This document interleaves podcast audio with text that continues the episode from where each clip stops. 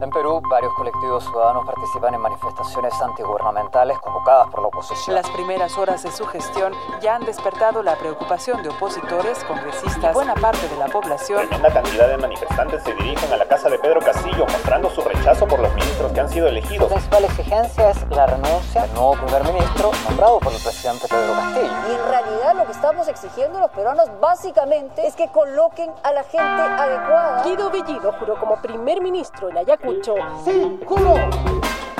Desde la sala de redacción de La Tercera, esto es Crónica Estéreo. Cada historia tiene un sonido. Soy Francisco Aravena. Bienvenidos.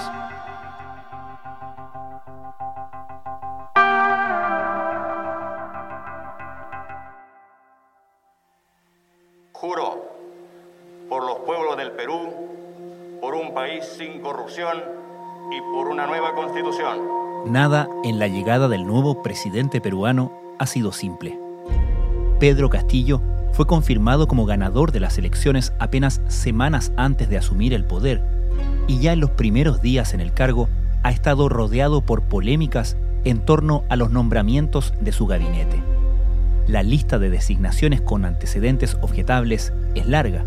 Comienza con el jefe de gabinete, Guido Bellido, acusado de apología al terrorismo al defender al grupo Sendero Luminoso, e incluye a otros personeros investigados por actos de corrupción. La designación de Bellido del círculo más cercano a Vladimir Cerrón, fundador y líder de Perú Libre, se interpreta como un triunfo del sector ortodoxo del partido de tendencia marxista. Parte de la prensa peruana y distintos analistas señalan a Cerrón como el verdadero poder detrás de la figura de Castillo.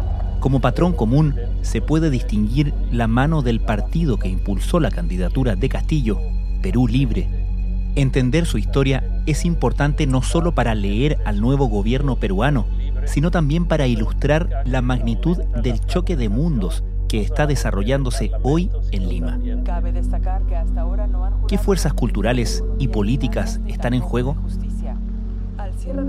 ¿Cómo ha sido la instalación del gobierno de Pedro Castillo? La bolsa de Lima cayó este viernes más de 6% y el dólar superaba por primera vez los 4 soles.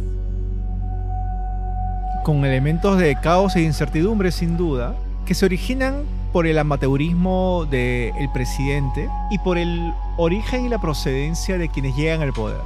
El cientista político peruano Carlos Meléndez es académico de la Universidad Diego Portales e investigador del Centro de Estudios de Conflicto y Cohesión Social, COES. Son personajes políticos que tienen algún nivel de experiencia, pero a nivel subnacional. Hay muchos cuadros políticos del Partido Perú Libre, que es un movimiento regional antes que un partido político en realidad, que ha ido expandiéndose sin dudas, pero que su experiencia de administración pública es, fue en la región de Junín.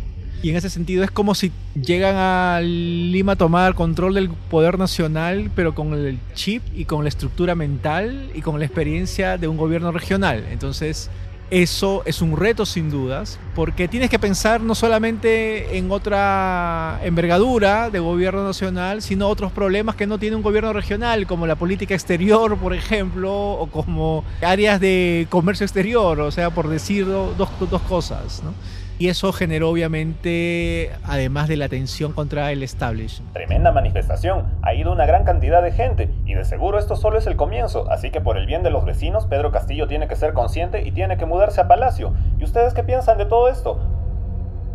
El establishment limeño ha generado obviamente una animadversión a estos emergentes de la política, con alguna justificación sin dudas por el nivel de radicalismo ideológico que tienen. O sea, yo diría que las mentalidades comparten idea fuerza que pertenecen al socialismo del siglo XX, no socialismo del siglo XXI, sino socialismo del siglo XX en su vertiente andina, que es decir, indigenista, antihispanista, con reminiscencias y reivindicaciones del velasquismo en busca de una segunda reforma agraria y obviamente con el radicalismo propio que pueden llegar a extremos y en esos extremos pues pueden compartir una zona gris con lo que fue Sendero Luminoso. Que fue un movimiento que justamente se origina en el interior. El interior andino del país es cuna de estas mentalidades más radicales, ¿no? Y esos son los que han llegado al poder en los últimos días en el Perú. Castillo asume finalmente la presidencia tras casi dos meses de incertidumbre y con un país altamente polarizado. Dentro de las prioridades de su gobierno mencionó la lucha contra la pandemia y una reforma del sistema de salud. Sería interesante, me parece, hacer una pausa porque en Chile no conocemos la historia de Perú Libre, que es justamente el partido que lo vemos ya en acción ahora, poniendo a sus militantes y, su gente en, el aparato del Estado. ¿Cuál es la historia de Perú Libre? La historia de Perú Libre se desarrolla en Huancayo, en Junín, una región andina de la Sierra Central del Perú. Y se origina, diría, en el asesinato del el profesor Cerrón, durante la década del 80. Era un profesor de la Universidad Nacional del Centro, un intelectual una autoridad de, la universidad que fue asesinado en el contexto de, de, la lucha contra Sendero Luminoso. La verdadera cabeza, el líder de Perú Libre es Vladimir Cerrón. El candidato de ese grupo es Pedro Castillo, pero Vladimir Cerrón es realmente pues digamos, el pensamiento de Perú Libre. Escuchemos sus ideas políticas expuestas además hay que decirlo con absoluta claridad y transparencia. Hay muchas especulaciones de el responsable de ese asesinato, pero ¿por qué es importante el asesinato del profesor Cerrón? Porque sus hijos reivindican el origen de la politización de ellos con ese asesinato. Son tres hijos, el más conocido es Vladimir. Estoy totalmente de acuerdo cuando plantea Jan el tema del poder como elemento estratégico final de toda revolución o de todo acto revolucionario.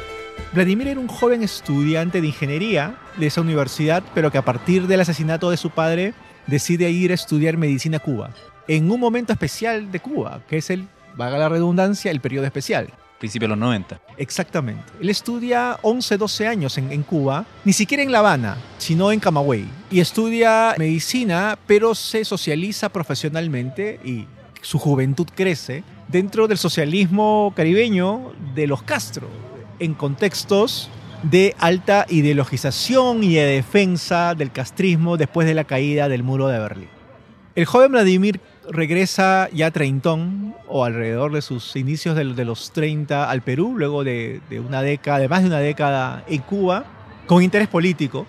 El tipo busca militar en movimientos políticos de izquierda, cercanos a Humala en ese momento, por ejemplo, hasta que decide formar su propio partido político, que es el cimiento de lo que fue Perú Libre. Valdemar Cerrón, hermano del ex gobernador regional de Junín, Vladimir Cerrón, es el nuevo vocero de la agrupación Perú Libre. Así lo confirmó Edgar Tello, congresista. Perú Libre se forma para llegar al poder regional de Junín teniendo a Vladimir Cerrón como principal dirigente. La primera vez no logra ser elegido, queda como segundo, tercero, pero cuatro años después es elegido gobernador. En ese momento se llamaba presidente regional de Junín. ¿Y con qué discurso llega al poder? ¿Cuál es su venta, entre comillas, al electorado? Claramente, y lo dicen sus estatutos, es marxista, leninista, mariateguista. Mm. Y en el Perú decir marxista, leninista, mariateguista es ser de algún modo pariente de Sendero Luminoso. El nombre completo y original de Sendero Luminoso es el Partido Comunista Peruano por el Sendero Luminoso de José Carlos Mariategui, que es un partido marxista, leninista, maoísta, mariateguista. A pequeña distancia de la cárcel de Ayacucho se observan sobre una terraza donde hay colocada una antena un grupo de civiles comentando esto con un oficial a cargo del destacamento de la Guardia Republicana, también se los controla porque ellos pueden ser terroristas.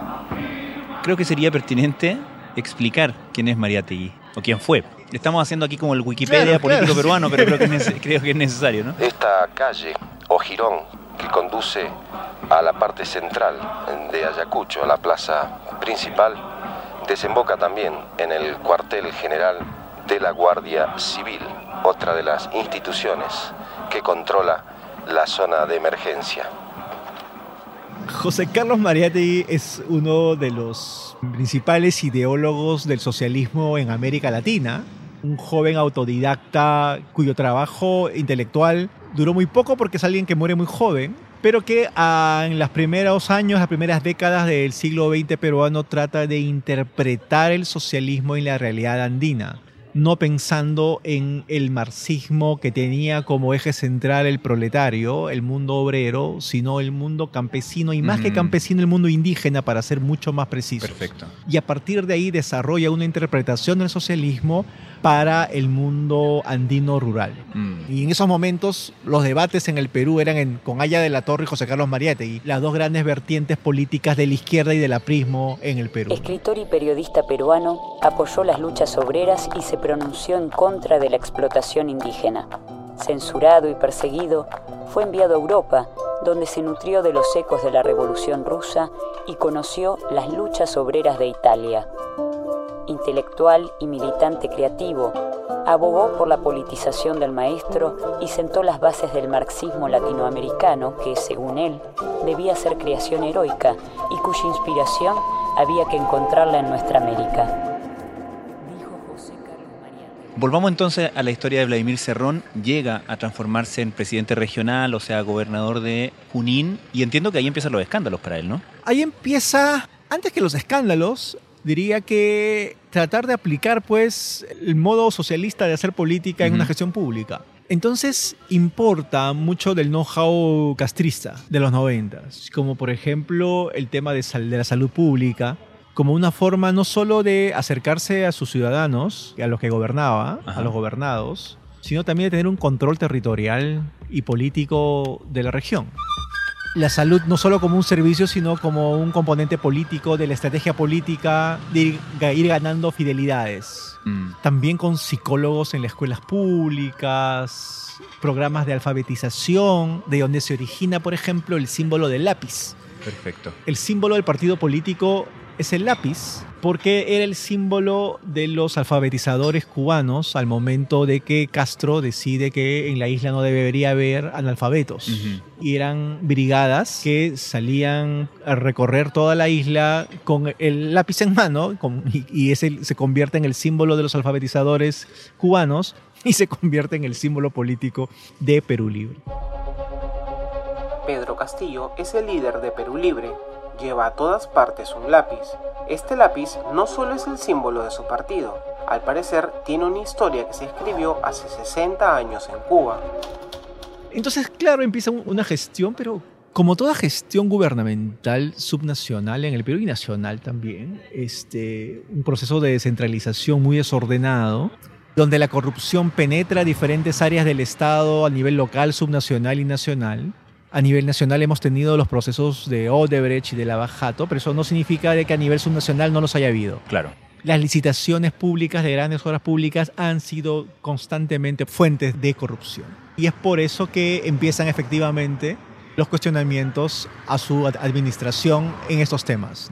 Y entiendo que es juzgado y, por lo tanto inhabilitado de postular a cargos públicos. Sí, él luego de ello termina un periodo de gobierno pierde la reelección, intenta regresar a ser gobernador, no lo logra inmediatamente, pero es reelegido hace unos tres años más o menos. Y durante el primer año de su mandato es que precisamente vienen los procesos judiciales que lo inhabilitan del ejercicio de la acción y de la gestión pública. Es decir, en su segunda gestión, que no es inmediata, que es posterior, con un intervalo, es que llegan las investigaciones y las consecuencias de su proceder en su primera gestión. ¿Y cuán real es esta idea de que fue justamente ese problema de no poder postular a cargos públicos el que hace que el partido vaya a buscar a Pedro Castillo? ¿Cuán independiente es el liderazgo de Pedro Castillo a Perú Libre, por decirlo de otra manera? Es clave lo que tú dices, porque Vladimir Cerrón se da cuenta de que hay una amenaza contra su candidatura si es que él encabeza la lista de, Perú Libre. Esto además ya ha sucedido con otros gobernadores. No es la primera vez que sucede en el Perú que un gobernador que se lanza a la presidencia recibe el foco de la atención judicial. Claro. Pasó hace cinco años con Gregorio Santos, otro radical de Cajamarca. Hay muchos potenciales Vladimir Cerrones en el Perú, se han ido acumulando en los últimos años, en las últimas gobernaciones en el país. El proceso de descentralización produjo gobernadores radicales de izquierda, porque el mundo andino es de estas características y el, la división entre Lima y el resto del país es muy fuerte. Y eso también, además de las dinámicas izquierda-derecha, tiene que ver con rural-urbano, con, eh, con establishment, marginales del establishment. Exactamente. Tiene que ver con hondos y mortales desencuentros, decía un antropólogo peruano, Carlos Iván de Gregori, y eso se ha mm. ido magnificando con una división Lima versus el resto, Lima y la costa central y la costa norte versus el resto del país, el establishment versus el, el anti-establishment. Entonces, has tenido gobernadores regionales, el de Arequipa, el de Cajamarca, y Vladimir Cerrón era uno más. Había potenciales radicales de las zonas andinas. Vladimir Cerrón se da cuenta de que, eh, con base a la experiencia previa, que tenía que jugar un plan B, y decide salir a buscar antisistemas como él. Tenía el partido, tenía la estructura, un partido modesto, pero finalmente una estructura porque había logrado registrarse como partido nacional. Y pasan por un casting este, de, radicales, muchos líderes de conflictos sociales, de Puno. La misma Verónica Mendoza es de algún modo seducida para ocupar esta candidatura, no logran acuerdos. Vladimir Cerrón solía jactarse meses previos a la campaña que tenía un as bajo la manga. Solía decirlo en reuniones de izquierda, porque todos creían que él iba a ser el candidato. Pero para sorpresa de muchos, presenta a este profesor cajamarquino de otra zona del país, del norte del país, de Cajamarca, que se había hecho conocido por un paro nacional, o sea, en ese sentido estrictamente no es un outsider. El tipo ya había dirigido una huelga nacional que duró tres meses contra Pedro Pablo Kuczynski, dicho sea el paso, aliado con el Fujimorismo. Ah. sí. Y era una persona conocida que había logrado cobertura nacional a partir de esa huelga. 70% del magisterio hoy día está paralizado en todo el Perú y eh, esperamos, eh, tenemos la responsabilidad el día de hoy nosotros de asumir como dirigencia. Nos han obligado a las bases a venir a ver de qué manera, en, qué lugares vamos a recibir a nuestras bases. Vamos a acampar acá en Lima, vamos a dormir en las calles, vamos a acostarnos sobre periódicos y no nos, no, no, no nos, no, no, no nos, en todo caso, a nosotros no nos preocupan las amenazas. Luego de la huelga nacional regresa a Cajamarca a seguir ejerciendo como docente. En Cajamarca se le ofrecía a Castillo que se lanzara la candidatura de la alcaldía de su provincia de Chota o, a la candidatura de la provincia de Cajamarca o al gobierno regional. Él decía que no. Y estaba abordando justamente un gran salto de garrochas en la política nacional. Y es así que se logra una construir la alianza de la candidatura de Perú Libre, donde están tres personajes. Y hay que recordar quién es la tercera carta. candidato a la presidencia es Pedro Castillo. El candidato a la segunda presidencia, en el Perú hay dos vicepresidentes, es Cerrón. Obviamente esa candidatura se elimina en todo caso. Y el otro candidato a la vicepresidencia es Dina Boluarte. También de origen provinciano, pero una funcionaria pública de segundo rango en Lima, pero con trayectoria en los clubes provinciales en Lima, en las organizaciones de apurimeños en la, en la capital. Creo que cada peruana y cada peruano ha ido a su lugar de votación de manera libre, espontánea y democráticamente.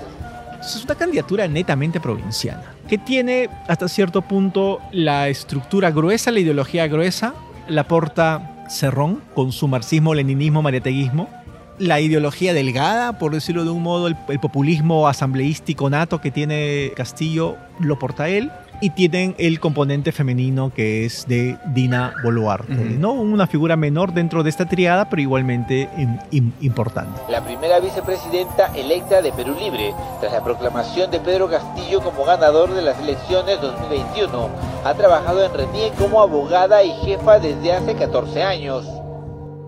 De modo que con el mundo que describes y lo distinto de este mundo que está llegando e instalándose en el poder en Perú, es bastante obvio proyectar conflictos, ¿no? Eh, Así es. Independientemente de lo comillas justificado que se vea el conflicto en términos de los reparos que hay sobre las personas que se están nombrando en cargos importantes del Estado, pero sin entrar en ese detalle, ¿cuál es la posibilidad de éxito de un gobierno que comienza habitando esta fractura?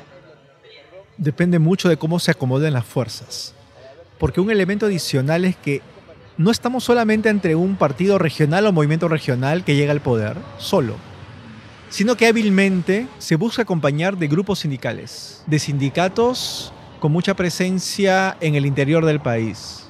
Los profesores el Magisterio y la Confederación Nacional Agraria. De hecho, hay al menos 3, 4 ministerios con dirigentes provenientes de estas zonas, ¿ok? Con dirigentes sindicales, con dirigentes gremiales del interior del país. Entonces, llegan al poder un partido político con mentalidad regional, mentalidad de administración regional, acompañado de estos líderes populista uno, marxista-leninista el otro, y de un frente social. Muy pocas veces hemos visto en América Latina, salvo Bolivia, un gabinete de ministros que provienen de los sindicatos. Nuevamente, no son sindicatos pues desarrollados de un país capitalista moderno. Son sindicatos atascados en el siglo XX. Esos son los que están ahora en el poder en el Perú. O sea, literalmente lo que estamos viendo es el ingreso del anti-establishment al poder central y de toma de decisiones más importantes en el país claramente no tienen el nivel tecnocrático sofisticado para lidiar con los retos de una crisis mundial que se junta a la crisis desde la pandemia hasta lo económico y ante un establishment que quiere ser reactivo frente a esto. Porque efectivamente es una amenaza, es una amenaza yo diría real, donde hay un componente ideológico radical claro, pero donde también se superponen otras capas, como el clasismo, como el racismo, como el, el centralismo, ¿no? Entonces eso hace que sea un fenómeno mucho más complejo.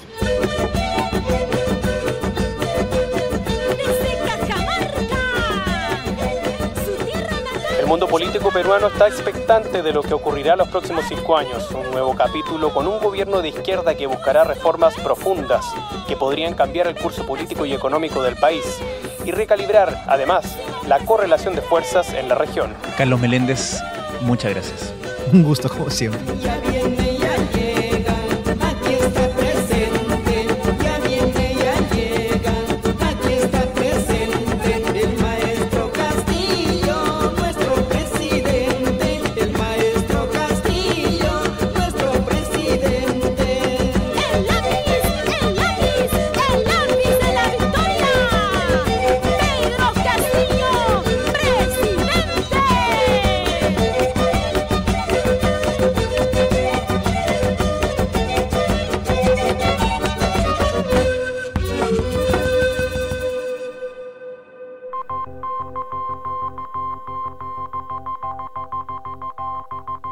Crónica Estéreo es un podcast de La Tercera.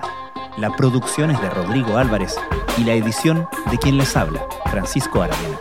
La postproducción de audio es de Michel Poblete. Nuestro tema principal es Hawaiian Silky de Sola Rosa, gentileza de Way Up Records. Los invitamos a encontrarnos el lunes en una nueva entrega de Crónica Estéreo.